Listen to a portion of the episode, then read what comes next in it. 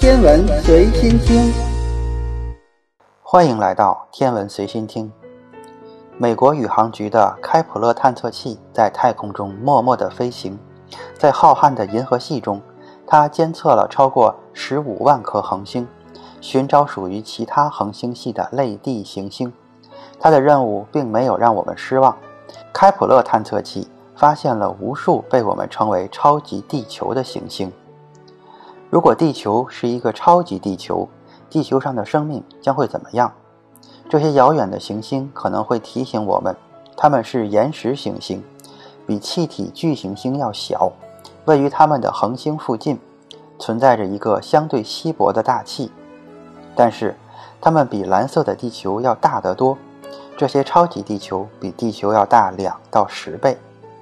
因为有这么多的超级地球，我们不禁要提出一个问题：如果我们的星球是现在大小的两倍，甚至是十倍？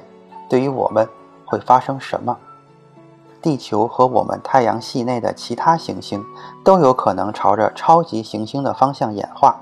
不管地球目前大小的原因是什么，都不可能真正知道如果地球是超级的会发生什么。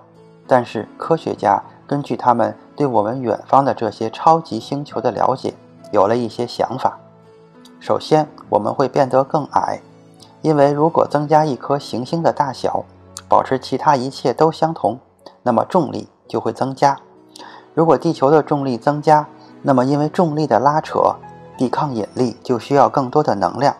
所以，我们现在的结构不够坚固，不能像现在这样高。随着行星的增大和引力场的加强，地球也会经历更多的碰撞。作为一颗超级行星。地球更大的引力将有效地吸引更多更大的小行星，因此世界末日型的碰撞将比现在更加令人担忧。如果假设的超级地球甚至更大，比如说它是目前大小的十倍，那么地球内部可能会开始发生巨大的变化，铁芯和液体地壳也将是大十倍。随着更大的引力作用于更大的质量，地球表面下的压力将会增加。这种高压可能导致铁芯的凝固。截至目前，我们部分液体核心中的对流产生地球磁场。如果磁芯凝固，电流就会停止，磁场就会减弱或者消失。如果我们的磁场消失，那么对地球上的生命将会非常的不利。磁场保护地球上的生命免受太阳辐射，没有它，在太空中飞行的带电粒子会撞击地球。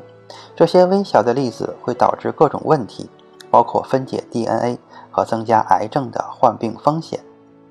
更大的内部空间可以使超级地球比现在更活跃。随着行星半径的增加，里面的能量越来越多，能量逃逸的地方也越来越少，更多的火山爆发就并不奇怪了。板块构造在超级地球上也会不同，但确切的效果仍是一个悬而未决的问题。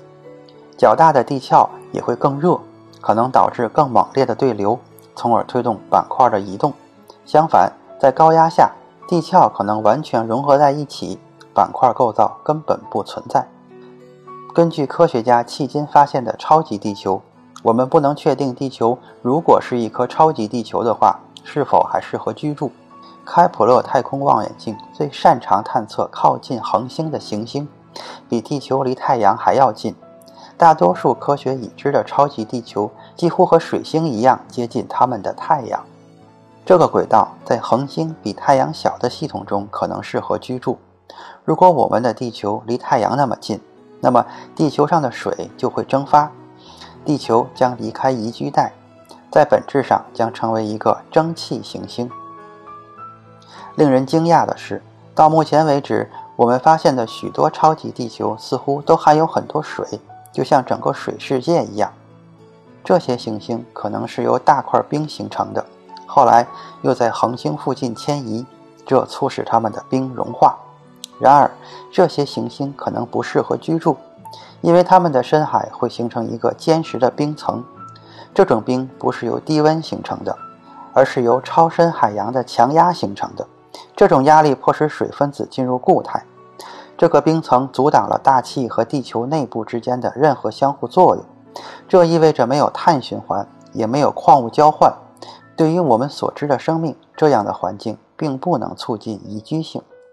事实上，科学家对超级地球的问题比他们得到的答案要多。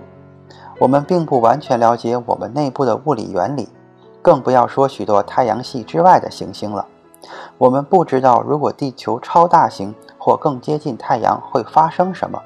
但是到目前为止，我们似乎非常幸运，我们并没有生活在。这样一个星球上，今天的天文随心听就是这些，咱们下次再见。